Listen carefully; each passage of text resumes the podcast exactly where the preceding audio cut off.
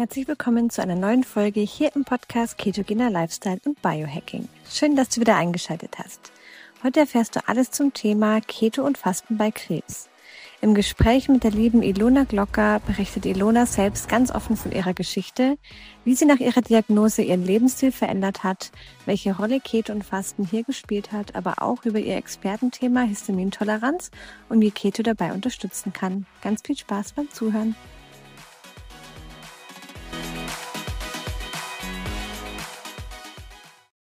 Ja, herzlich willkommen heute zu einem ja sehr sehr ernsten Thema, aber auch ein Thema, wo Hoffnung machen soll.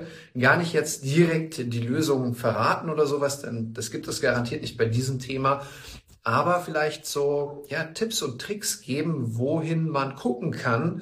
Und äh, deswegen freue ich mich sehr sehr stark, dass ich heute gemeinsam mit Ilona Klocker über dieses Thema spreche, leider selbst betroffen war, ihr es jetzt ähm, sehr, sehr gut geht und ähm, sie am Anfang natürlich ähm, im absoluten Schockzustand war und die Frage war, okay, was kann ich machen? Und ähm, sie selbst hat sich informiert, hat Bücher gelesen, natürlich viele Ärzte besucht, mit Experten sich ausgetauscht und ist jetzt, ähm, ja, man kann eigentlich so sagen, durch, den, durch die eigene Erfahrung eine Expertin geworden. Allgemein im Thema Keto, aber auch Krebs. Und wir werden jetzt nicht nur über Krebs, äh, Krebs und Keto sprechen, sondern allgemein einfach mal von ihr hören, wie das in ihrer Geschichte ist. Ich gucke mal, ob ich sie sehe. Aktuell sehe ich sie noch nicht, sonst schicke ich ihr vielleicht direkt eine Anfrage. Aber ich bin auch total gespannt auf eure Fragen, denn das Traurige ist, Ernährung wird tatsächlich sehr, sehr oft mittlerweile empfohlen, auch von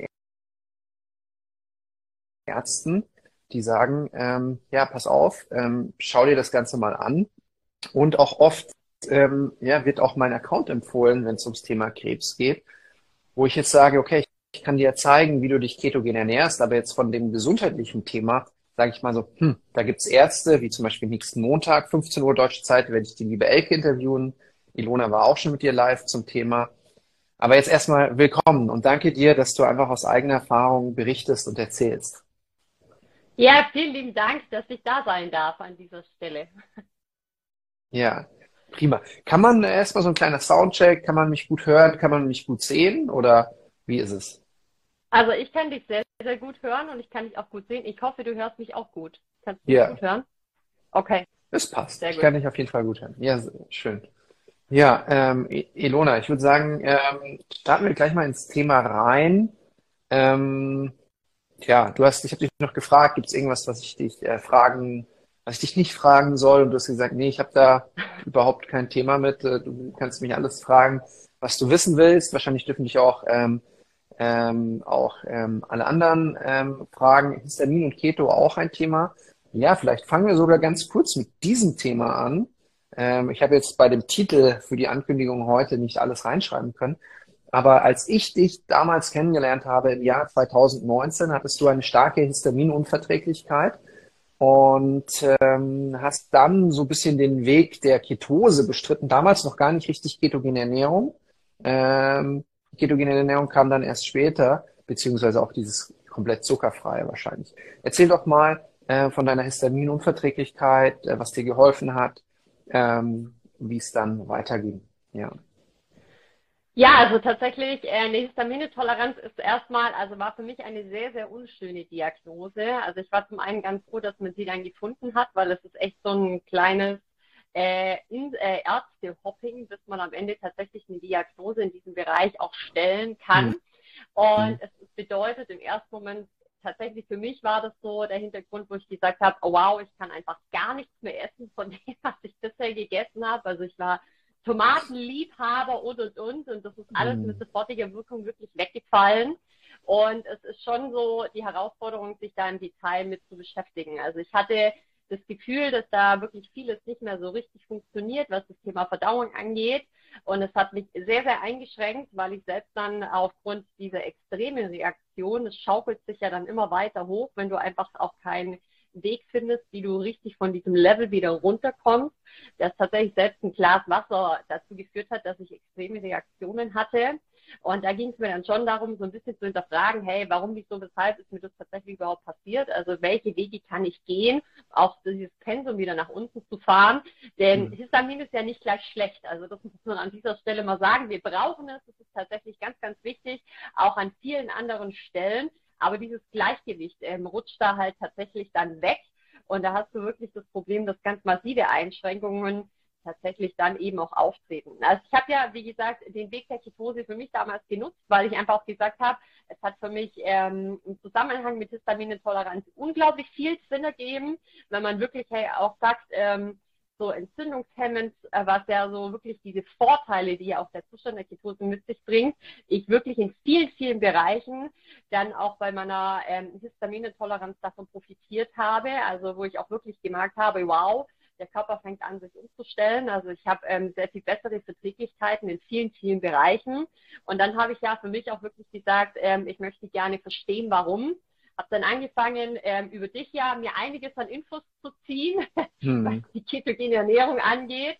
Und habe ja dann auch das Experiment wirklich gewagt. Und es ist was jetzt Histaminintoleranz angeht und ketogene Ernährung scheiden sich so ein bisschen die Geister, muss man sagen. Es gibt auch viele Kritiker, ähm, zu Recht, die sagen, hey, ähm, Fett ist ja auch so ein Trigger für eventuell zu viel Histamin. Es geht da einfach wirklich auch unglaublich darum, sich ähm, damit zu beschäftigen.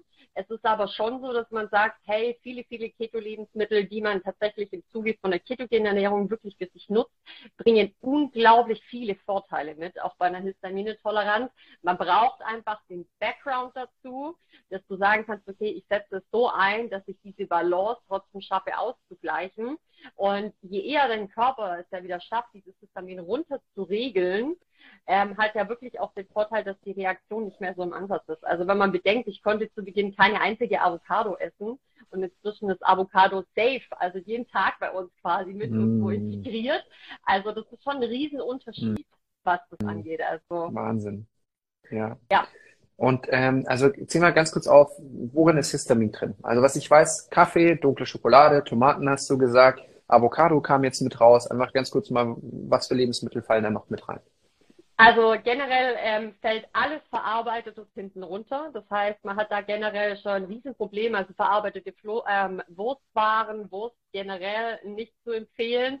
Dann hat man eben, also extrem altgereifter Käse ist zum Beispiel ein Problem. Extrem gereifte Lebensmittel, also Bananen, die schon echt viele dunkle Stellen haben, Obst, ähm, was sich da anreichert. Also mit dem Reifungsprozess schreitet ja auch äh, oder nimmt der Histamingehalt in einem Lebensmittel zu, was für uns auch gerade zu Beginn echt schwierig ist, das Lebensmittel wieder aufzuwärmen. Also so dieses Meal Prep war für mich am Anfang ein Riesenproblem, weil du mhm. eben auch gemerkt hast, mit jedem Aufwärmprozess nimmt einfach auch der Histamingehalt in Speisen wieder zu.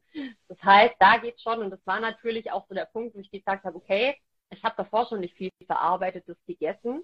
Aber es war nochmal wirklich eine komplette Umstellung. Also auch zu sehen, es gibt ähm, viele Öle, die zum Beispiel gar nicht mehr gehen, wo ich auch sage, hey, da lohnt sich auch einfach mal drauf zu gucken. Ähm, klar, Schokolade war für mich eine absolute Katastrophe, weil zwischendrin war ich schon jemand, der gesagt hat, ich esse gerne mal ein Stück Schokolade, mhm. aber es ist tatsächlich was, wo man sagt, es kann sich alles wieder einspielen und das ist, glaube ich, das Wichtigste, was man auch so mitnehmen muss, weil es ist unglaublich frustrierend zu Beginn. Also, es, also für mich war das so, dass ich gesagt habe, wow, ich kann gefühlt nichts mehr essen und du hast wirklich deine Toleranzphasen. Würde ich eine ketogene Ernährung empfehlen in deiner Anfangsphase, also frisch, wenn du die Diagnose gekriegt hast? Nein, würde ich nicht, ganz explizit nicht, mhm. weil es da definitiv darum geht, erstmal zu reduzieren. Das heißt, ähm, da geht es ja wirklich erstmal darum, radikal Diät zu halten, um diesen Histaminpegel nach unten zu fahren. Und dann kommen ja so diese Phasen, wo du Step by Step Lebensmittel integrierst. Und es ist einfach auch jeder Körper individuell. Also es gibt nach wie vor Leute, die sagen, hey, ich, wenn ich eine Avocado esse, auch nach vielen, vielen Jahren, das funktioniert für mich überhaupt nicht. Mhm. Aber ich kann zum Beispiel wiederum auch Tomaten essen. Also da muss man sich auch so ein bisschen ausprobieren, wo man wirklich sagt, es gibt ein vernünftiges Pensum. Und da finde ich ketogene Ernährung sehr, sehr spannend, weil halt viele Keto-Lebensmittel wertvolle Inhaltsstoffe mit sich bringen, wo du auch sagst, der Körper kann gut damit arbeiten. Und mhm. ketogene Ernährung hat ja auch den Vorteil für den Darm. Also das war ja auch so eigentlich mein Punkt, wo ich gesagt habe, jetzt will ich das ausprobieren mhm. für die Darmflora. Und äh, das ist ja für Histamine-Tolerante ganz, ganz wichtig, weil unser ganzes ähm, Enzym, dieses Diaminooxidase-Enzym, wird in den Darm gebildet, was wir brauchen, um Histamin abzubauen. Also von dem her wäre es schon was von der Logik her absolut Sinn macht, also sich daran mal auszuprobieren. Also ich habe damit tatsächlich beste Erfahrungen gemacht. Man braucht halt etwas Wissen und Kenntnis in diesem Fall, um wirklich auch ein gutes Gefühl dabei zu haben. Ja. Mhm. Dazu hast du in letzter Zeit sehr viel aufgeklärt auf deinem äh, einfach Account, hast aber auch gemerkt, okay, dieses Thema Krebs, dass sich da die Menschen auch äh, extrem alleine gelassen äh, fühlen und halt aber auch so ein Ding ist, wo du sowieso immer wieder drauf angesprochen wurdest. Mhm. Und ich weiß jetzt gar nicht, wie es jetzt auf deinem Account aussieht. Zurück ins Leben, ähm, Ilona. Mhm. Ähm, ähm, wozu gibst du gerade mehr Tipps? Weil es kam ja auch so ein bisschen nach dem Interesse, was einfach die Zuschauer gezeigt haben, ja. Also absolut. Ich habe für mich, ähm, also es ist alles eine, eine Leidenschaft und das sind auch Dinge, die mich ausmachen. Also es ist jetzt nichts, wo ich sage, es ist ähm, kein fundiertes Wissen dahinter, an den Haaren herbeigezogen und ich bin irgendeiner von den vielen Leuten, die hier irgendwelche Bücher runter, ähm, runter ähm, erklärt. Also das auf gar mhm. keinen Fall. Ich habe für mich gemerkt, also ich habe einige Unverträglichkeiten, die auch regelmäßig mit mir in Kontakt stehen. Und ich habe für mich tatsächlich auch die Leidenschaft gefunden, was die Krebsernährung angeht. Das heißt, du findest schon einen Großteil zum Thema Krebs, also auch mit dem Hintergrund. Und mhm. es gibt aber wirklich auch Tage, wo ich gesagt habe, hey, es wird immer wieder einen, mal zwei Tage, aktuell ist es ein Tag in der Woche, wo ich wirklich die Unverträglichkeiten mehr rausnehme, wo ich dann wirklich einen kompletten Tag mich nur auf dieses Thema widme und dann mhm. eben auch den Leuten sage, hey, wenn ihr Fragen habt, dann gebt mir ein Feedback, was ist noch so ein Thema, wo ihr sagt, das würde mich explizit interessieren. So habe ich es aktuell gerade gestaltet. Genau. Mhm. Bleiben wir noch ganz kurz bei Histamin und dann gehen wir zu dem Thema Krebs, wo einfach, wo du einfach mal erzählen kannst, wie das Ganze ablief. Bei der Histaminintoleranz so 2019 bist du irgendwann draufgekommen, du hast dann auch die exogenen Ketone ausprobiert und ähm, ich weiß, dass du, ich glaube, nach sechs, sechs bis acht Wochen kam so die erste WhatsApp-Nachricht, ähm, boah, ich kann wieder, ich weiß nicht, was es war, ich glaube, es war dunkle Schokolade. Ich habe jetzt mal ein Stück dunkle Schokolade probiert ähm, ja. und, hey, äh, und es ging und du so, wow, also ich kann das ist, glaube ich, auch das Wichtigste, was hängen bleiben soll, weil am, am, am Ende musst du selber auch deinen Körper kennenlernen. Aber klar, Darmflora macht äh, Sinn, Entzündungen reduzieren, weniger Dinge essen, die Entzündungen produzieren, wie zum Beispiel auch Zucker. Mhm. Ähm, die Ketonkörper, sei es durchs Fasten, sei es durch die ketogene Ernährung oder exogen beigeführt, die antientzündlich wirken, ähm, haben eben etwas, was sie bewirken können. Mhm. Ähm, aber ähm, ja, waren das sechs bis acht Wochen zur dunklen Schokolade und konntest du dann auch andere Sachen essen? Hast du dich dann getraut oder warst du erstmal sehr vorsichtig? Wie lief das ab? Also ich habe tatsächlich ja meine radikale Diät zu Beginn gemacht und das ist auch was, wo ich ähm, mir die Zeit genommen habe. Das ist immer so die ersten paar Wochen mhm. und dann kommt ja auch so die Phase, wo man Step by Step dazu nimmt. Ich habe tatsächlich mit der Schokolade angefangen mhm. und es war für mich ein unglaublich positives Erlebnis, weil ich mir gedacht habe, wow, guck, es kann wieder funktionieren. Ich mhm. habe als nächstes kam tatsächlich die Avocado okay. weil ich eben ein Fan von diesen Fetten bin und auch für mich gesagt habe, ich habe sie davor total lieb gewonnen. Also das war für mich so der nächste Step und ich habe mich ähm, wirklich so äh, tageweise, also dann wirklich so alle drei, vier, fünf Tage habe ich mir Neues dazu genommen, wo wir dann auch kombiniert haben, um zu gucken, funktioniert das alles, sodass ich für mich am wirklich am Ende herausfinden konnte, dass bei mir jetzt gerade, was Histaminintoleranz angeht, quasi alles wieder geht bis auf Tomaten. Also die sind tatsächlich immer noch tricky, wo ich auch merke, dass der Körper mir ein Signal schickt. Wobei ich sagen muss, also gerade letztes Jahr habe ich auch die Zeit äh, zu Hause genutzt, die draußen anzubauen. Und äh, die gehen tatsächlich schon. Also ich kann sie nicht im Laden kaufen, aber ich kann auch welche hier zu Hause essen. Klar, keine Mengen wie früher, also etwas reduzierter. Aber das wäre jetzt für mich wirklich eines der wenigen Lebensmittel, wo ich aktuell sagen kann, die sind noch ein bisschen schwierig. Aber alles andere, kein Problem. Super gut. Super gut. Ja. Jetzt ist es ja bei Thema Unverträglichkeiten nicht geblieben. Ich habe es im Titel schon stehen, Krebs und Keto. Ähm, ja, welche Form von Krebs ähm, hast du diagnostiziert bekommen? Wann war das? Und ähm, ja, erzähl mal was von deiner Reise, weil ähm, ganz viele, der, also es gibt eigentlich echt viele Menschen, die betroffen sind, aber irgendwie habe ich das Gefühl, so sind sie doch immer für sich, ziehen sich dann zurück und es gibt wenig so Austausch oder so, dass wirklich offen drüber gesprochen wird. Ja.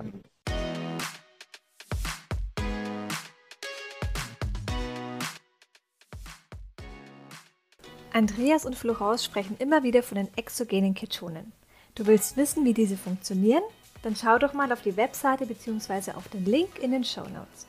Mit exogenen Ketonen kannst du in 50 bis 60 Minuten in der Ketose sein und die meisten Vorteile ohne permanent strikt der ketogenen Ernährung zu folgen genießen.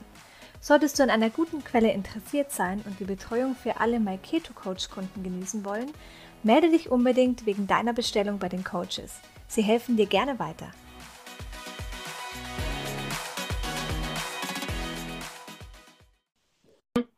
Also ich habe ähm, 2021 ähm, eine Brustkrebsdiagnose bekommen. Also es wird ja beim Brustkrebs nochmal ein bisschen spezialisiert, zu sagen, ist es ein hormonabhängiger oder nicht. Also bei mir ist es definitiv einer, der nicht hormonabhängig ist. Also ich habe ganz klassisch triple-negatives Karzinom, was ähm, auch in der Behandlung nicht allzu viel Spielraum bietet. Das heißt, du hast tatsächlich einfach eine, eine Leitschiene, Leitschiene, die momentan aufgesetzt ist, nach der du behandelt wirst, wenn du dich für den Weg einer Chemotherapie eben tatsächlich entscheidest.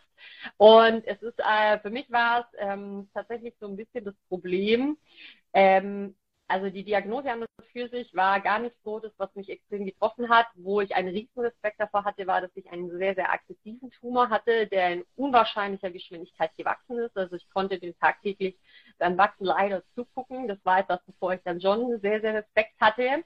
Mhm. Und ähm, klar, es reagiert wirklich jeder anders drauf. Die einen sagen, wow, ich bin total gelähmt und ich funktioniere die nächsten Monate einfach nur nach einem System. Also ich bin gar nicht bei mir. Das ist auch vollkommen legitim.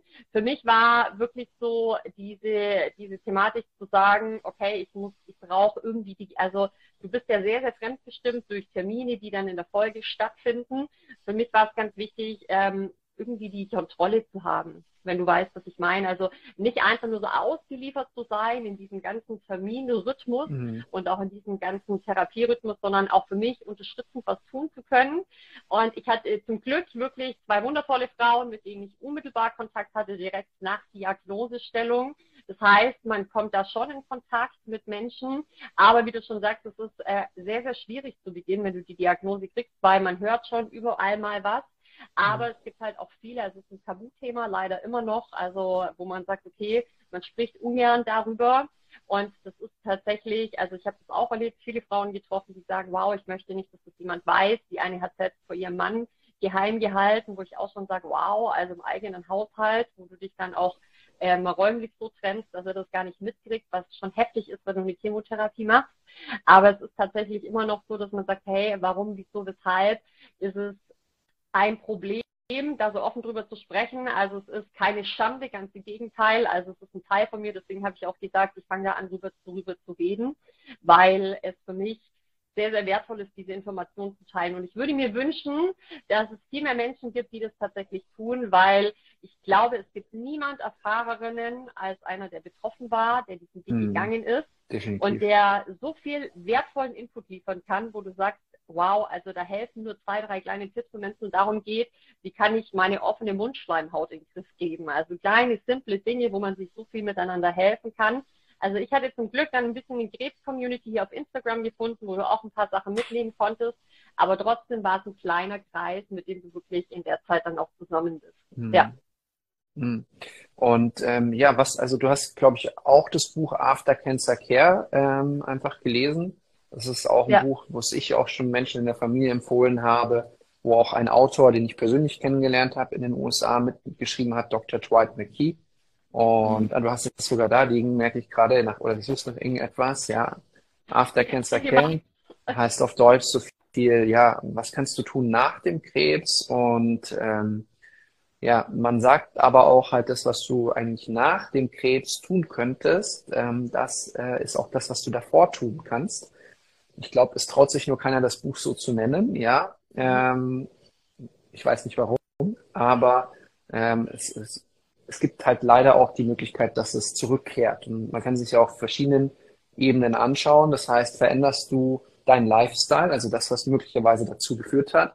Es gibt äh, DNA, ähm, Präpositionen, also das heißt, du kannst eine mhm. Ver Ver Veranlagung haben in diese Richtung, aber wenn man sich ähm, mit der DNA beschäftigt, weiß man auch immer mehr, dass eine DNA sowieso die Schnipsel an- und ausgeschalten sein können. Also das heißt auch, dass ja. eben die Art und Weise, wie du deinen Lifestyle lebst, ähm, eine Veränderung haben können, was in deinem Leben auch wirklich eintritt. Deswegen sagen ganz viele, ich, ich so beim Thema DNA denke mir manchmal so, ah, oh, ich will dann eigentlich gar nicht wissen, was los ist. Da habe ich mich in Thailand drüber unterhalten mit einem, der damit ganz viel forscht, der Sebastian. Und er hat gesagt, nee, nee, so darfst du es nicht sehen. Es ist doch besser, du weißt es. Und dann weißt du, was du tun kannst, damit du diese ähm, ja, Basenschnipsel nicht an- oder ausschaltest, ja. Und ähm, ja, aber erzähl mal, was, also jetzt so, ähm, weil hier war auch gerade die Frage, ja, was kann man tun bei Bau, Bau, Keto und Bauchspeicheldrüsenkrebs? Was meint ihr?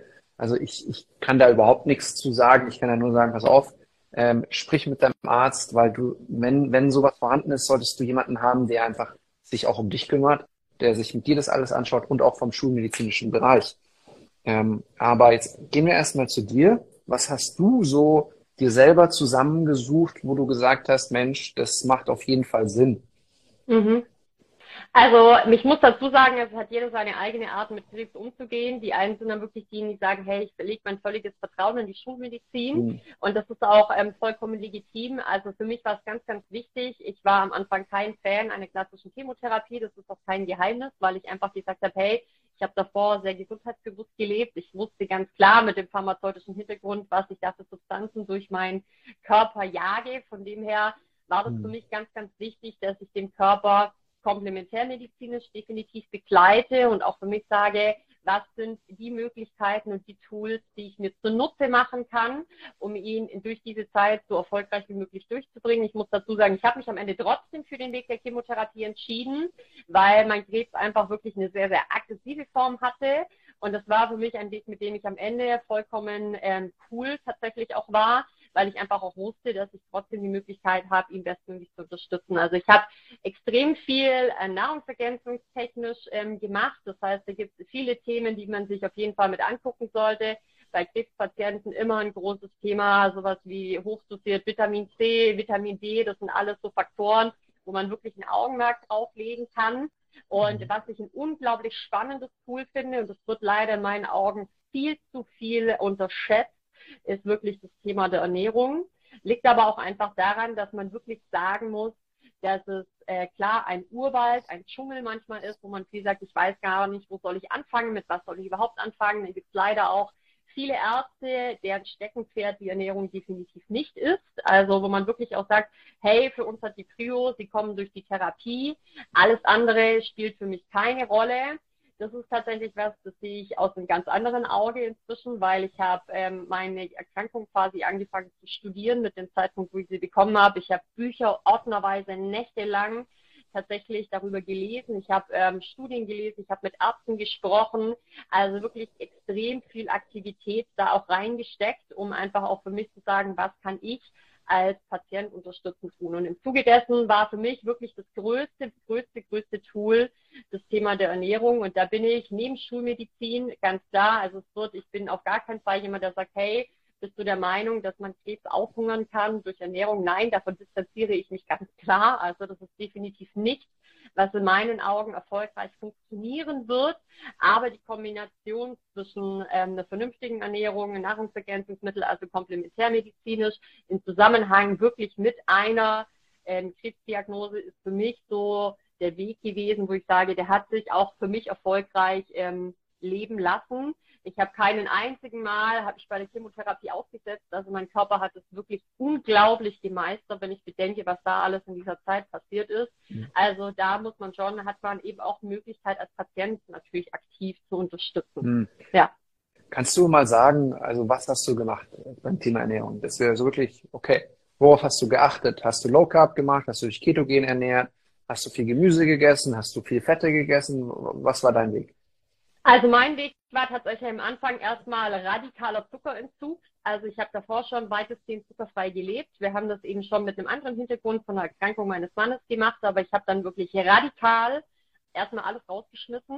Mhm. Also das heißt tatsächlich selbst auch auf Obst verzichtet. Also ich habe den Körper komplett runtergefahren, was das Thema mit Zucker angeht, weil ich es einfach, ähm, nachdem ich verstanden habe, wie der Stoffwechsel einer Krebszelle funktioniert, war das das Erste, wo ich gesagt habe, ich werde ihn nicht aushungern, aber ich werde es keiner einzigen Krebszelle in meinem Körper so angenehm wie möglich machen, sondern ich möchte, dass er tatsächlich dafür hart kämpfen muss, dass er in diesem Körper leben darf. Das heißt, ich habe ihm den Zucker entzogen als ersten Step, also ich habe wirklich radikal darauf verzichtet und habe danach dann angefangen, äh, mich damit auseinanderzusetzen, was sind Lebensmittel, die wirklich antikanzerogen wirken, also die wirklich auch Inhaltsstoffe mit sich bringen, die Krebszellen schädigen. Also das war für mich ein großes, großes Steckenpferd, ähm, wo ich sage, das ist für mich ganz, ganz wichtig und habe das dann zusammen und ich habe tatsächlich auch viel über dieses Thema ketogene Ernährung gelesen. Ich habe mich zu dem Zeitpunkt schon low carb ernährt, also mit komplexen, hochwertigen Kohlenhydraten immer wieder einzeln dosiert eingesetzt aber es war dann für mich wirklich auch so, dass ich gesagt habe, ich gehe zurück in die ketogene Ernährung, weil ich einfach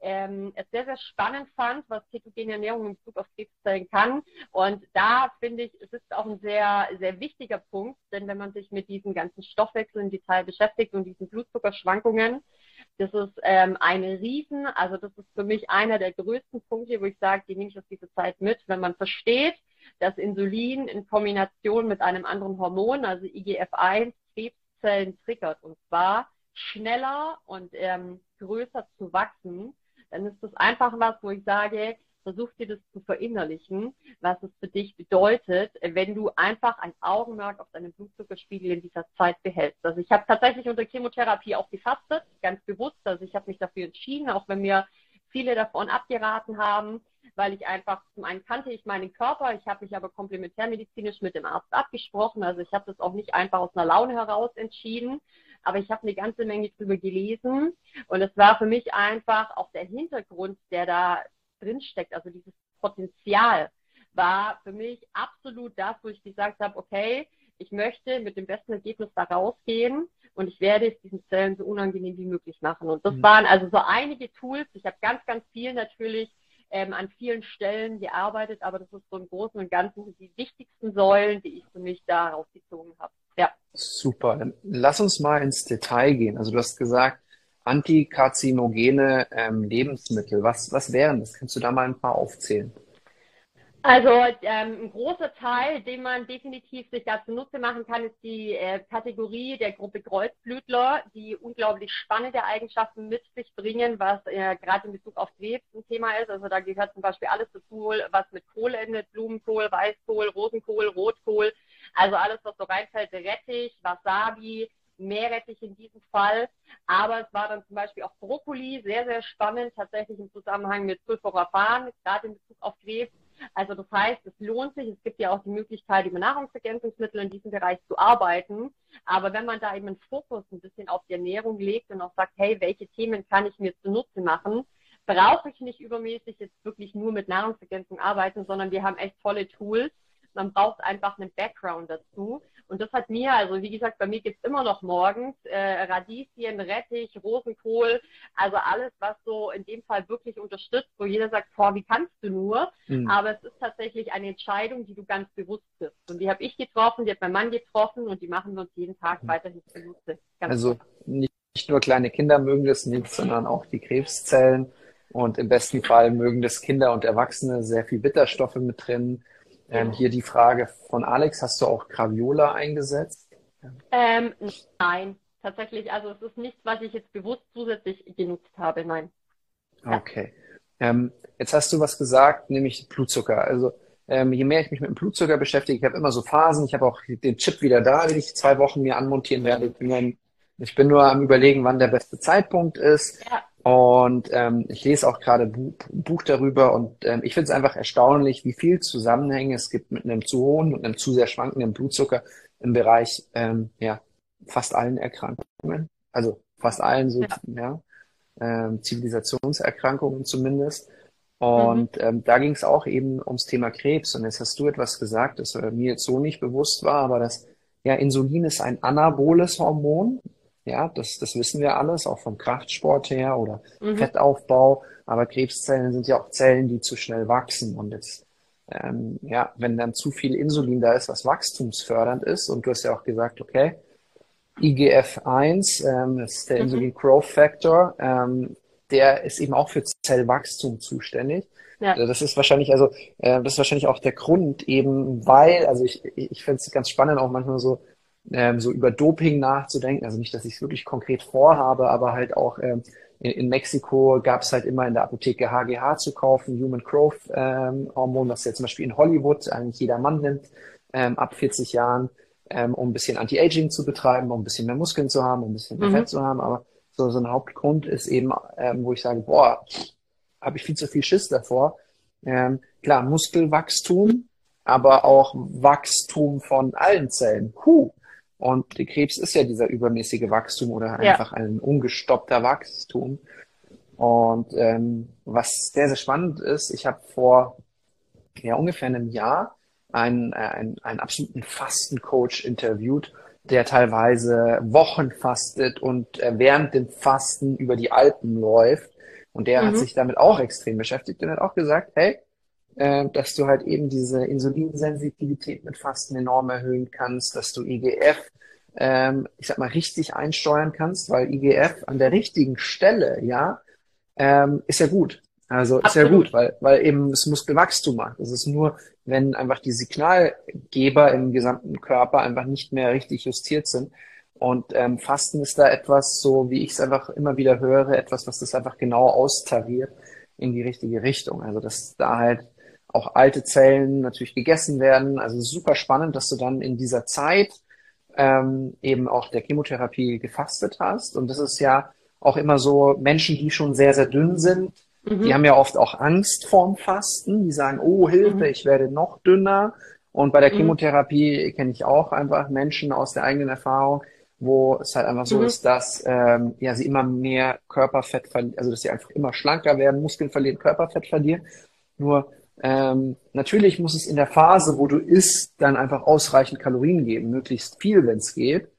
Mhm. Ähm, nur, nur, nur durch das Fasten eben, wenn die Insulinsensitivität besser wird ähm, und du bewegst dich auch noch, ich glaube, das ist auch ein wichtiger Punkt, hast jetzt so speziell nicht gesagt, also so gut es halt geht, ja. Habe ich ähm, immer gemacht. Mhm. Ja, aber also halt in, in der, dann hast du weniger Muskelabbau, dann ähm, dockt das Insulin an anderen Stellen an und die ganzen anderen Sachen, ja.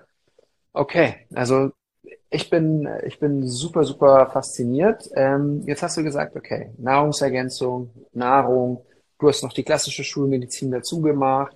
Mhm. Ähm, es gibt auch Fälle, wo die Menschen nur gefastet haben, wo das auch super geklappt hat. Ja, das hast du ja auch erstmal überlegt, kriege ich das so hin? Mhm. Aber ja, äh, vollkommen verständlich, wenn man dann Angst hat ums Leben ähm, und so, ich sage immer die Schulmedizin, auch wenn ich manchmal sage, mm, ähm, bin ich super, super, super dankbar, dass sie da ist, ja. ja. Ähm, wenn zum Beispiel ein Motorradunfall ist oder sonst was oder eben jetzt auch in deinem Fall. Mhm. Also das heißt, diese drei Faktoren hast du einfach, damit hast du dich beschäftigt, aber ich glaube, es sind noch viel mehr. Magst du weitergehen? Weil, also wenn du das Buch After Cancer Care gelesen hast, dann weiß ich, da gibt es auch noch ähm, andere Themen, wo man sich ansehen kann. Was würdest du noch empfehlen, sich anzusehen? Also was für mich tatsächlich, ähm, klar, das Thema Sport und Bewegung war schon davor mein Steckenpferd. Also das habe ich ähm, definitiv auch die ganze Zeit integriert. Man muss auch sagen, auch der Komplementärmediziner, der hat ganz klar zu mir gesagt, ihre Kraft wird schwinden, da müssen wir uns gar nicht drüber unterhalten, aber es ist ganz, ganz wichtig, dass sie für sich trotzdem versuchen, regelmäßig diese Bewegung zu integrieren. Und ich habe das ähm, jeden Tag gemacht. Also ich bin meine ganze Chemotherapie über jeden Tag gelaufen, also dann am Ende spazieren gegangen. Mhm. Ähm, klar, nicht schnell und mich hat wahrscheinlich die Oma aus dem Nachbarshaus überholt, weil ich wirklich lange gebraucht habe. Aber viel wichtiger war es tatsächlich, diese Bewegung weiterhin aufrechtzuerhalten, weil einfach auch dieser Muskelschwund natürlich was ist, wo man sich ganz äh, zu Recht eben auch davor fürchtet, gerade auch im Bereich der Chemotherapie. Und das finde ich eine ganz, ganz wichtige Säule. Und klar, dann kam ein ganz großes Thema dazu. Also Schlafregeneration war für mich nochmal ein weiterer Bereich, den ich ganz explizit ähm, wirklich mhm. auch mit einem bestimmten Fokus betrieben habe, weil ich einfach ähm, es gebraucht habe, gerade für die Regeneration selber. Und dann kam ein ganz, ganz großer Faktor für mich persönlich, war das Thema Mindset, mhm.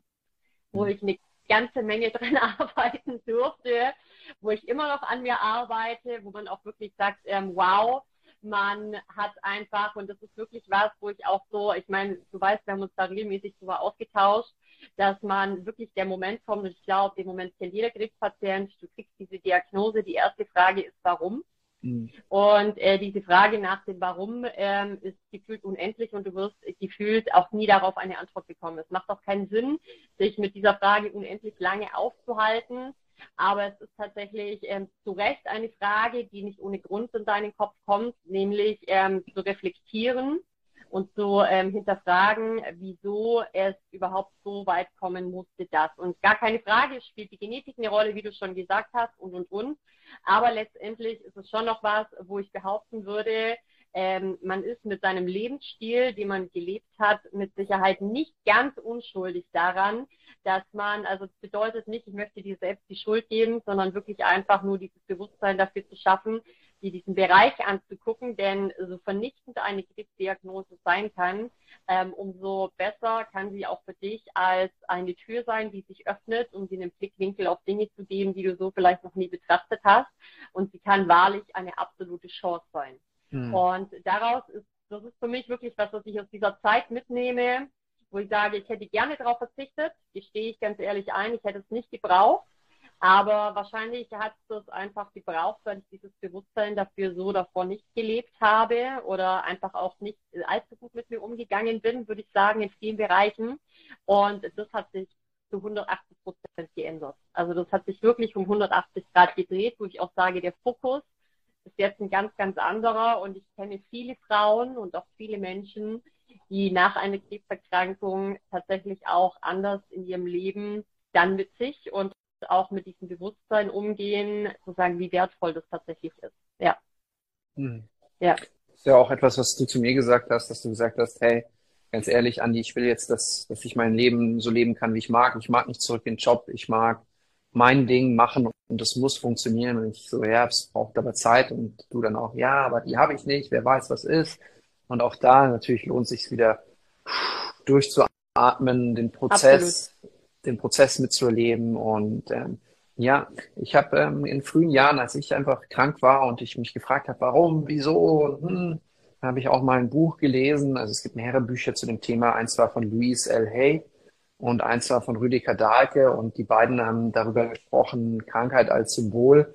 Und was da auch immer wieder erstaunlich ist, wenn ich irgendwie ein Wehwehchen habe oder was Ernsteres äh, oder bei jemandem in der Familie, schaue ich gerne einfach rein in das Buch und schaue, was da steht. Und ähm, ja, ähm, nur jetzt sich das negative Glaubensmuster anzuschauen und das Positive, was man denken sollte, ha, in gewissen Fällen würde ich mal sagen, hat das schon was bei mir verändert, aber es ist natürlich auch grob fahrlässig, finde ich, das zu empfehlen.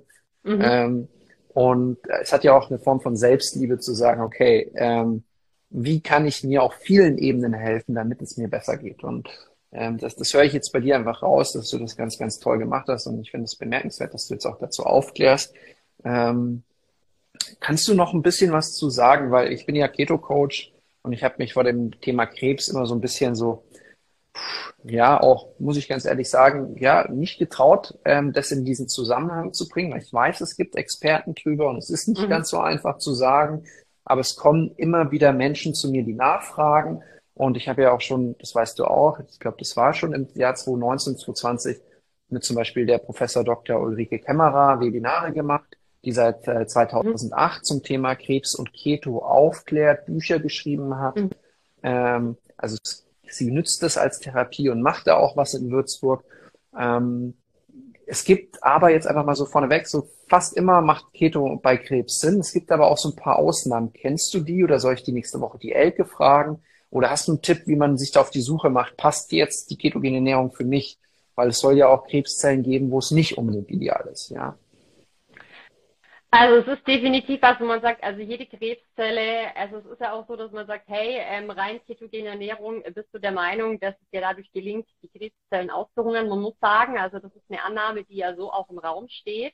Hm. Es, ist, es gibt aber inzwischen auch, und deswegen sage ich, ähm, es ist ein bisschen kritisch, weil es gibt tatsächlich auch, also ich habe vor kurzem auch äh, mit jemandem mich darüber ausgetauscht, äh, dem seine Mutter hatte Lungenkrebs hm. Tatsächlich, leider muss man sagen, sie hat sich sehr, sehr streng ketogen ernährt und trotz alledem ist es ähm, so passiert, dass man sagt, auch im Zustand der Ketose hat es am Ende dazu geführt, äh, dass einfach zu viele Metastasen und auch zu viel Krebs im Körper war, dass sie es leider nicht überlebt hat. Also auch mhm. das ist definitiv was, wo man sagt, also Krebszellen sind anpassungsfähig, deswegen wäre es keine reine Therapieform, um wirklich darauf zu vertrauen. Und äh, da muss man sich tatsächlich im Detail nochmal auch mit seiner Art und Weise austauschen. Generell ist es so, dass man sagt, hey, Krebszellen tarnen sich. Also es ist ja wirklich auch was, wo man sagt, ähm, oftmals rutschen die auch durch bei unserem Autophagieprozess, wo man sagt, okay, dann habe ich die Grundlage, den Nährboden, wo so Mutationen entstehen können. Die ähm, Onkogene, also die Gene, die in den Krebszellen drinnen ist, führen auch dazu, dass die so ein bisschen geschützt sind. Das heißt, das Immunsystem filtert die nicht extra raus. Ähm, es lohnt sich definitiv, sich mit seiner Krebsart, und das kann ich absolut befürworten, sich nochmal im Detail zu beschäftigen, um einfach auch zu gucken, hey, wie funktioniert ähm, dieses System, wie ist die Beteiligung und ähm, kann das für mich absolut ein Weg sein. Also bei Brustkrebs habe ich eine ganze Menge drüber gelesen, wo ich gesagt habe, okay, ich weiß, wie ähm, dieses System dahinter funktioniert und das mhm. macht für mich auch absolut Sinn. Deswegen war es auch ein Versuch für mich wert. Ähm, ich wäre grundsätzlich immer jemand, der sagt, ich würde dieses Tool nutzen, ähm, wenn ich jemand bin, der ein Thema hat mit Metastase. Ich habe vor kurzem tatsächlich auch ähm, eine Frau kennengelernt, die begleitet durch die ähm, Professor Dr. Kämmerer wirklich auf die ketogene Ernährung umgestellt hat die ein Rezidiv hatte im Bereich von Brustkrebs, ähm, extrem viele Lebermetastasen und die unglaubliche Ergebnisse erreicht hat äh, mit einer ketogenen Ernährung. Das heißt, es lohnt sich schon in dem Zusammenhang. Und da bin ich aber wirklich jemand, die so ein bisschen die Lanze dafür brechen muss, äh, die jemanden zu suchen, der mit ketogener Ernährung wirklich im Detail zu tun hat und zwar auch im Zusammenhang mit Krebs. Weil es gibt viele, viele Ärzte, die sich da nicht so im Detail auskennen. Und das finde ich leider sehr, sehr schade, weil oftmals kriegst und das war bei mir auch so die Klassikerempfehlung, ernähren Sie sich wieder vor, wenn Sie Zucker essen möchten, essen Sie Zucker. Und wichtig ist, dass Sie die Therapie überstehen wo ich wirklich sage, nein, also das ist überhaupt eigentlich eine Ernährungsempfehlung. Klar hat die Priorität deine Therapie und es geht nicht darum, dass du dich da jetzt runterhungern sollst, aber einfach so weitermachen wie zuvor ist absolut keine Empfehlung, weil es ja einen Grund hat und auch das ganze System zu hinterfragen. Da bin ich wirklich jemand, der sagt, wow, rede mit jemandem, der den ärztlichen Hintergrund hat, mhm der sich wirklich im Detail auskennt, der aber auch weiß, was ketogene Ernährung bedeutet und der weiß, was ähm, für eine Chance in dieser Möglichkeit steckt. Denn ähm, einfach zu sagen, nee, ist nicht geeignet, also du wirst, vor allem wenn du googelst, in www wirst du alles finden. Fürsprecher, Gegner, es war bei mir genauso. Es gibt Leute, die sagen, kannst nicht fasten unter der Chemotherapie, selbst die Ärzte haben davon abgeraten. Also auch da muss man für sich wirklich Du brauchst jemand, der dir da unmittelbar ein Feedback geben kann, wenn du eben selber nicht so tief in der Materie drin bist, dass du sagst, okay, nach einem Rücksprache mit einem Arzt, ich weiß, was ich da tue, jetzt probiere ich das aus. Mhm. Würde ich immer tun. Mhm. Ja. ja. Also klar, man wünscht sich manchmal so, hey, pass auf, mach das und das hilft dann super und ähm, ja, ähm, ist tatsächlich bei dem Thema nicht ganz so einfach. Mhm. Ähm, was man vielleicht aber trotzdem so sagen kann, ist, dass einfach Fasten, zuckerfrei, maximal natürliche Lebensmittel, ähm, wenig Stress, guter Schlaf, Bewegung, dass die Klassiker mhm. für ein gesundes Leben die beste Basis sind, um natürlich auch, ähm, ja, entweder sich schon mal zu helfen oder mhm. sich durch die Therapie zu helfen. Ähm, so zumindest ja. das jetzt mal, könnte man so zusammenfassen. Und ja, ich kriege auch immer wieder Nachrichten, wo die Ärzte ganz klar sagen, pass auf, für dich macht Keto super viel Sinn. Und dann sage ich, okay, wenn das dein Arzt gesagt hat, dann kann ich dir zeigen, wie du dich ketogen ernährst. Darum geht's ja die ganze Zeit um meinen Account. Ähm, genau. Aber ähm, ja, wie du sagst, halt, dass man da ähm, ja, sich informiert oder auch einen Ansprechpartner sucht, der sowohl die klassisch medizinische Welt kennt, aber auch die alternativmedizinische oder auch, mhm. sagen wir mal, Ernährung kennt, weil Ernährung und Medizin, das ist ja echt traurig, ist ja auch ein Wahlfach, kannst du machen, musst du nicht, ja ähm, muss man erstmal jemanden finden, der sich da auskennt. Ja, also wenn du Lust hast, dann schau dir mal dieses Thema an, was ja du zwar jeden Tag machst, aber eigentlich mh, hm, mh, hm, ja. nicht so ja. spannend ist. Ja, ähm, aber ja. Ähm, Jetzt ähm, meine Frage an dich. Ähm, Gibt es denn Ärzte, äh, Heilpraktiker, Therapeuten, die du empfehlen kannst äh, beim Thema ähm, Krebs und Keto? Nein. Du kennst jetzt keine Person, die jetzt so direkt sagt, das ist ihr Steckenpferd, außer zum Beispiel die Professor Dr. Ulrike Kämmerer oder kannst du sie auch nicht Genau, also ja. die ist tatsächlich jemand, wo ich sage, wow, wenn hm. du wirklich mit jemandem sprechen möchtest, der hm. wirklich im Detail jedes einzelne, ähm, jeden einzelnen Bereich angeguckt hat, dann ist sie natürlich eine Koryphäe in diesem Bereich, absolut. Hm. Ähm, es ist dazu so, dass ich sagen muss, ähm, meine Ärzte haben mit Thema Ernährung gar nichts am Hut. Also es war tatsächlich sehr, sehr traurig, was du da so mitbekommen hast. Mhm. Wo ich eine sehr, sehr gute Möglichkeit hatte, war über den Komplementärmediziner, mhm. der mir auch ähm, unglaublich viel zur Verfügung gestanden ist mit Informationen. Aber es ist tatsächlich so, dass ich sagen muss, also er hat mir ein Buch empfohlen, wo man wirklich sagen kann, also Krebszellen mögen keine Himbeeren. Das kennt wahrscheinlich jeder einzelne Krebspatient. Äh, das hat jeder schon mal so gehört im Zusammenhang mit Krebserkrankungen, wo man auch sagen kann, da stehen wertvolle Tipps drin, absolut. Es ist aber so, dass man wirklich sagen muss, hätte er von sich aus die Initiative ergriffen, um mir zu einer ketogenen Ernährung zu erraten, definitiv nicht. Also es war hm. mein Impuls, den ich für mich gesagt habe, hey, ähm, wie sieht's aus? Ist das was, wo ich sage, ja, also ich meine, ich habe ja wirklich sehr viel mehr darüber schon vorher recherchiert und ich habe auch sehr viel mehr Wissen als mit Sicherheit so manch andere Onkologe, würde ich jetzt mal behaupten, weil die Empfehlung machen sie einfach so weiter wie bevor und setzt ja dann auch an vielen Stellen, ist äh, völlig verurteilt wird, gerade auch zu Fasten und der Chemotherapie. Und das finde ich super schade. Also ich habe da mit der Ecke vor kurzem auch drüber gesprochen, weil das bringt ein unglaubliches Potenzial mit, wenn du mich fragst, ein unglaubliches mhm. Potenzial. Mhm. Aber es ist tatsächlich auch so, dass man sagen muss, ähm, es ist natürlich in der Schulmedizin bisher ganz klar abgelehnt weil man mhm. sagt, hey, wir haben zu wenig Forschungsergebnisse, aber die Resultate, die inzwischen da sind, und ich habe vor kurzem tatsächlich eine Studie gelesen, die ganz, ganz frisch ist, die jetzt wieder läuft in Bezug auf Krebserkrankungen, tatsächlich in Bezug auf Brustkrebs, ähm, Eierstockkrebs, äh, Gehirntumoren, wo man auch wirklich sagt, äh, wow, äh, da haben wir eine ganze Menge rausgefunden in Bezug auf Fasten, wo ich mir wünschen würde, dass dieser Bereich so viel mehr Einzug hält, ähm, weil es wirklich eine eine spannende Säule ist, die absolut für mich dazu gehört in eine Krebstherapie. Absolut. Hm. Hm. Ja. Okay, also die Elke würde mir noch einfallen, ist jetzt keine Krebsspezialistin, aber sie kennt sich halt im Bereich Ernährung richtig gut aus. Und Keto. Sie, mhm. Und Keto und sie kennt das Buch ähm, eben ja. After Cancer und sie hat auch ähm, lange Zeit mit dem Dr. Dwight McKee zusammengearbeitet. Mhm. Also der da ja ein, äh, ja, ich glaube, er hatte fünf Facharzttitel, aber Onkologie mhm. war, glaube ich, so sein Steckenpferd wenn ich ja. mich nicht täusche. Ja, ja. okay. Ähm, ja, also ich würde mal sagen, ich habe sehr, sehr viele Ideen bekommen. Jetzt ähm, das Letzte, was mich interessiert hat, die, die Theorie. Warum hilft Fasten ähm, während der Chemotherapie? Ist es so, dass dann quasi ähm, die Autophagie angeregt wird, das Immunsystem schon besser identifizieren kann, welche Zellen gehören hier eigentlich gar nicht so rein? Ähm, und durch die Ketose, dass dann einfach ein gewisser Schutz für die Muskeln stattfindet. Kannst du das so, also ich weiß nicht, ob man es schon weiß, was es ist, aber was ist die Theorie dahinter? Also ich habe tatsächlich, tatsächlich dazu gestern ein Live gemacht, weil ich ähm, okay. für mich ein unglaublich ähm, wichtiger, einen wichtigen Part mhm. finde, also so ein bisschen zu unterscheiden. Was ist der Hintergrund oder was war für mich tatsächlich der Grund? Also ich hatte diese, man weiß ja, wenn man sich im Zustand des Fasten befindet und das ist jetzt nicht nur bei 16,8, sondern ich habe für mich wirklich ähm, 60 Stunden gefastet, also den Tag vor der Chemotherapie, am Tag der Chemotherapie und den halben Tag danach. Also 60 bis 72 Stunden habe ich gemacht, je nachdem. Und der Hintergrund war, dass ich, ähm, also Krebszellen ernähren sich einfach unglaublich gerne von Glucose. Also das ist ähm, ja das Grund, drei als Grundnahrungsmittel. Und die können sich im Vergleich zu einer normalen Zelle nicht so einfach umstellen. Das heißt, unsere Zellen fahren ja in so eine Art Energiesparmodus runter, fangen dann an, zum Beispiel mal aufzuräumen und ähm, sind da wirklich an anderer Stelle dann beschäftigt. Das gelingt der Krebszelle nicht ganz so gut. Also man geht wirklich so ein bisschen davon aus, also auch laut dieser Studie oder diesen Untersuchungen, die ich da jetzt gelesen habe, dass diese Krebszelle so ein bisschen in diesen Verzweiflungsmodus gerät und wirklich nach allem sucht, was man ähm, ihr gibt.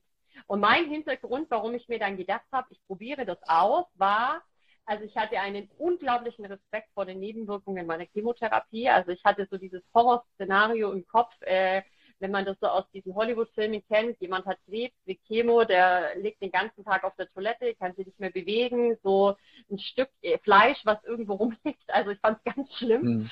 Und klar wusste ich, medikamentös, du bist abgedeckt, aber es war für mich so ein Horrorszenario und ich habe ähm, darüber gelesen, dass es möglich ist, unter der, äh, wenn du fastest, während der Chemotherapie die Nebenwirkungen massiv zu reduzieren. Hm.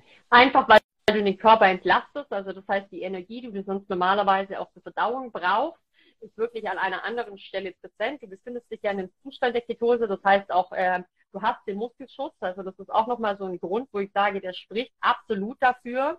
Und ich habe das für mich tatsächlich gemacht, äh, dass ich ähm, wirklich dann am Tag da gefastet habe. Der Hintergrund ist, dass deine die Chemotherapeutika kommen und treffen die Krebszelle mit voller Wucht.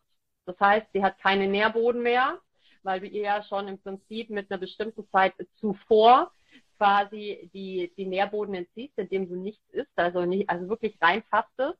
Mhm. Ähm, und hast dann den Vorteil, dass sie schon was bekommt, aber sie bekommt tatsächlich das reine Gift. Das heißt, für mich war so logisch, die Zelle kriegt direkt den größten Schaden, den sie haben kann. Und ich kann tatsächlich aus eigener Erfahrung berichten, und das ist eine sehr, sehr spannende Erfahrung, die ich gemacht habe. Also ich habe unter der ersten Chemotherapie gefastet. Und ähm, ich hatte am nächsten Tag und auch an den darauffolgenden Tagen, die ja so ähm, typisch sind, die ersten drei bis fünf Tage, ähm, hatte ich keinerlei Nebenwirkungen, wirklich gar keine Ashes. Ich hatte keine Übelkeit, mir ging es nicht schlecht. Ich habe tatsächlich sogar, also es ist echt crazy, ähm, nach meiner ersten Chemotherapie, ich habe einen Kurs gegeben, direkt am Tag danach, einen High-Intensity-Kurs. Und ich habe eigentlich gedacht, okay, ich leite den nur an. Aber ähm, ich habe den tatsächlich mitgemacht. Also mir ging es super gut. Ich hatte unglaublich viel Energie. Ich war natürlich immer noch im Zustand der Ketose, was dieses Thema angeht. Und ich habe das bei der zweiten Chemotherapie so gemacht. Also ähm, hat für mich super gut funktioniert. Und ich habe bei der dritten Chemotherapie habe ich mir den Shorts gemacht und dachte mir, okay, ich esse.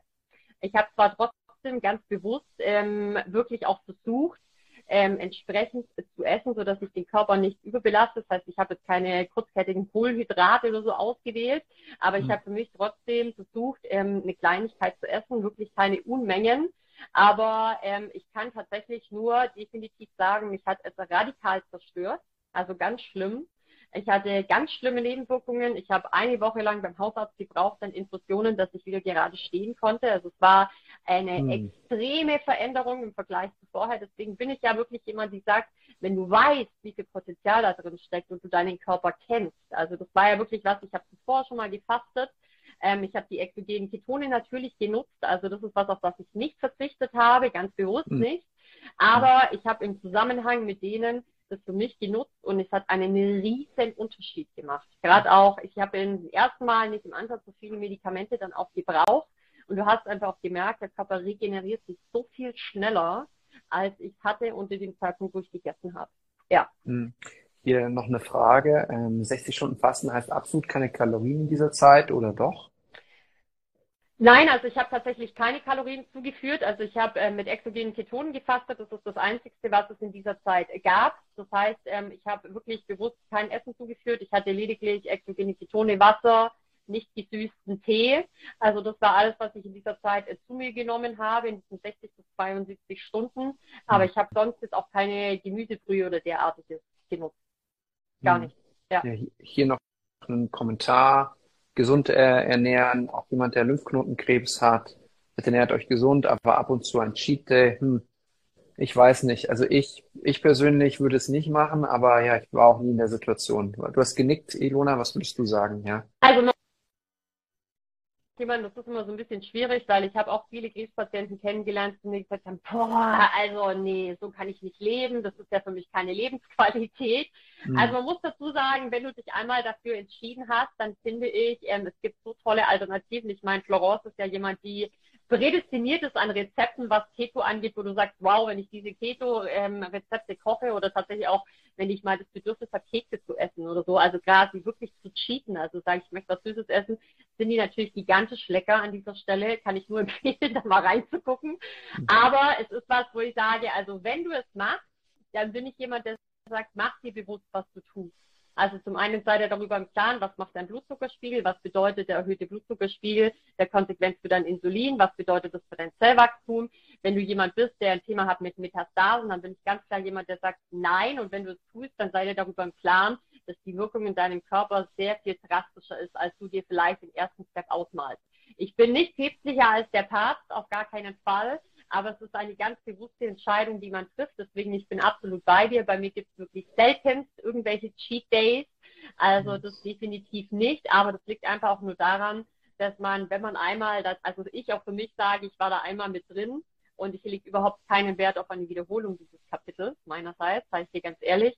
Und es mhm. gibt aber viele, die sagen, hey, wenn ich mal ein Stück Kuchen esse, ja, es ist vollkommen legitim und es ist auch eine bewusste Entscheidung, die man trifft. Mhm. Ähm, ich bin nur jemand, die sagt, verliere es nicht aus den Augen. Also mach nicht mal da eine Ausnahme, mach mal da eine Ausnahme und plötzlich bist du wieder voll in deinem Modus, sondern mach wirklich mit dem Bewusstsein, dass es auch für den Körper wirklich eine Rolle spiegelt. Mhm. Ja. Wow. Das sind eigentlich super Schlussworte, würde ich sagen. Wir haben uns das Thema Krebs und Keto vorgenommen. Du hast am Anfang auch über deine Histaminunverträglichkeit gesprochen all das, was du jetzt erlebt hast, ähm, macht dich natürlich zu einer Expertin. vielleicht jetzt nicht eine Expertin, wie man so deutsch sieht, so mit der Ausbildung und Zertifikat und Zertifikat und Zertifikat. Ähm, ja, aber habe. Du hast auch Zertifikate, definitiv. Ähm, und vor allem, also meiner Meinung nach, ähm, man sieht halt, wie viel Herzblut du reinsteckst, also wie du dich dauernd damit beschäftigst, wie du dich selbst reingearbeitet hast. Ähm, und ähm, ich finde es super und ja, vielleicht finden wir für dich noch einfach ein, zwei ähm, Berater ähm, ähm, aus dem medizinischen Bereich, mit denen du da einfach äh, unterstützen kannst. Hier auch herzlichen mhm. Dank von den Zuschauern für die vielen Infos. Und es ist natürlich keine komplette Abhandlung. Mach das, das, das, das, das und das, das, das, das, das funktioniert. Aber gerade beim Thema Gesundheit ist der wichtigste Punkt, die Selbstverantwortung nicht abzugeben. Also da bin ich ganz, ganz stark dafür, dass man dann sagt, Mensch, ich muss mich da selber ein bisschen drum kümmern. Mhm. Ähm, auch bei mir gerade wieder ein Fall in der Familie, wo im Krankenhaus ist, wo einfach Fehler gemacht worden sind. Und zwar, wo ich sage, Gott, wie, wie, wie geht so etwas? Ja. Mhm. Also da muss man leider, und das ist halt so diese Wunschvorstellung allgemein im Leben, man sagt so, hm, ich gebe mich dahin und dann wird sich um mich gekümmert. Ja, so sollte es sein, aber es ist halt leider fast nie so.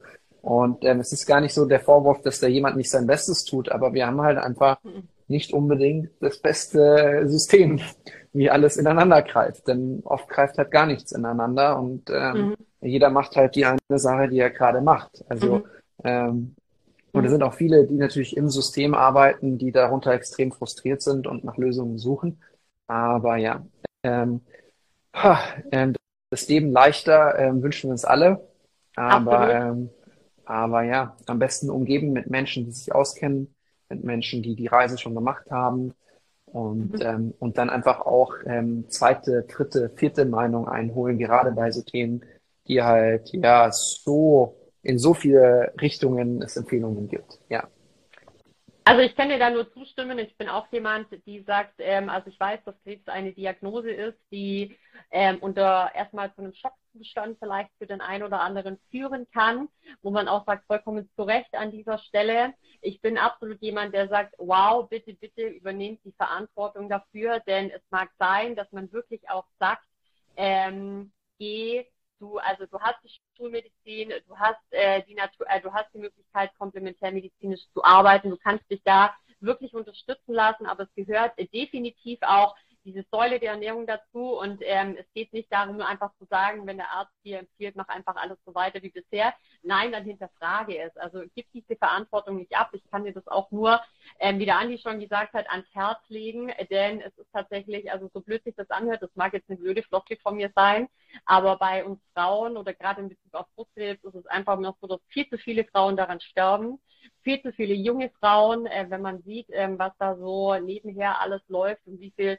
Patientinnen da jedes Jahr dazukommen, wo man sagt, wow, da stellt dir die Nackenhaare auf. Und es ist schon so, dass man sich diesen ganzheitlichen Ansatz wünschen würde. Da bin ich voll dabei. Der fehlt leider total. Deswegen musst du für dich diese Aktivität auch einfach selbst so ein bisschen aufbringen und äh, du bist halt einfach nur ein Patient. Also es ist, du bist einfach nur ein Patient für einen Arzt und wenn es am Ende halt für dich bedeutet, dass es nicht gut ausgeht, dann bist du der Patient, der die Quittung dafür kriegt und nicht der Arzt. Also deswegen bin ich auch ganz klar jemand, der sagt, wow, über, bitte, bitte übernimm die Verantwortung, hinterfrage, ich suche dir Leute, gerade wenn es um das Thema Keto geht, wo du sagst, hey, die sind sattelfest, die können dir helfen. Klar, immer nach Rücksprache mit dem Arzt, aber das ist wirklich was, wo ich ähm, für mich auch sagen kann, das war für mich super wertvoll, diese zwei Frauen, die ich ganz am Anfang treffen durfte, die mir so viel mitgegeben haben, wo ich auch sage, ähm, ich weiß nicht, wo ich wäre ohne die zwei. Auch wenn die eine leider inzwischen nicht mehr unter uns weiß, muss ich sagen. Aber Dein Kopfhörer ist gerade noch abgehauen. Einer ist hier abgehauen, der ist aus dem Ohr geflogen. Ja. Jetzt, ich habe ihn wieder. Ja. also das ist definitiv was, wo ich sagen muss, es macht eine ganze Menge mehr Sinn und da nicht nur auch auf den Arzt zu vertrauen, sondern sich wirklich auch Leute zu suchen, die das durchgemacht haben, die dir einfach auch viel Info geben können, wo du sagen kannst, nimm's mit und ähm, mach's dir vor allem zunutze. Also das ist noch viel wichtiger. Genau. Super. Liebe Ilona, ich werde das Ganze jetzt abspeichern. Du, ich mache dich zum Co-Autor. Ich würde es gerne in einen Podcast laden und ja, sehr gerne. markieren. Und wenn jemand Fragen hat, darf er sich dann einfach bei dir melden? Klar, jederzeit gerne. Das Wissen, was ich habe, teile ich äh, auf jeden Fall mit jedem Einzelnen. Und wenn es jemandem hilft, dann habe ich alles richtig gemacht. Ach, prima. Vielen, vielen Dank und dir einen schönen Abend noch in Deutschland und bis ganz, ganz bald.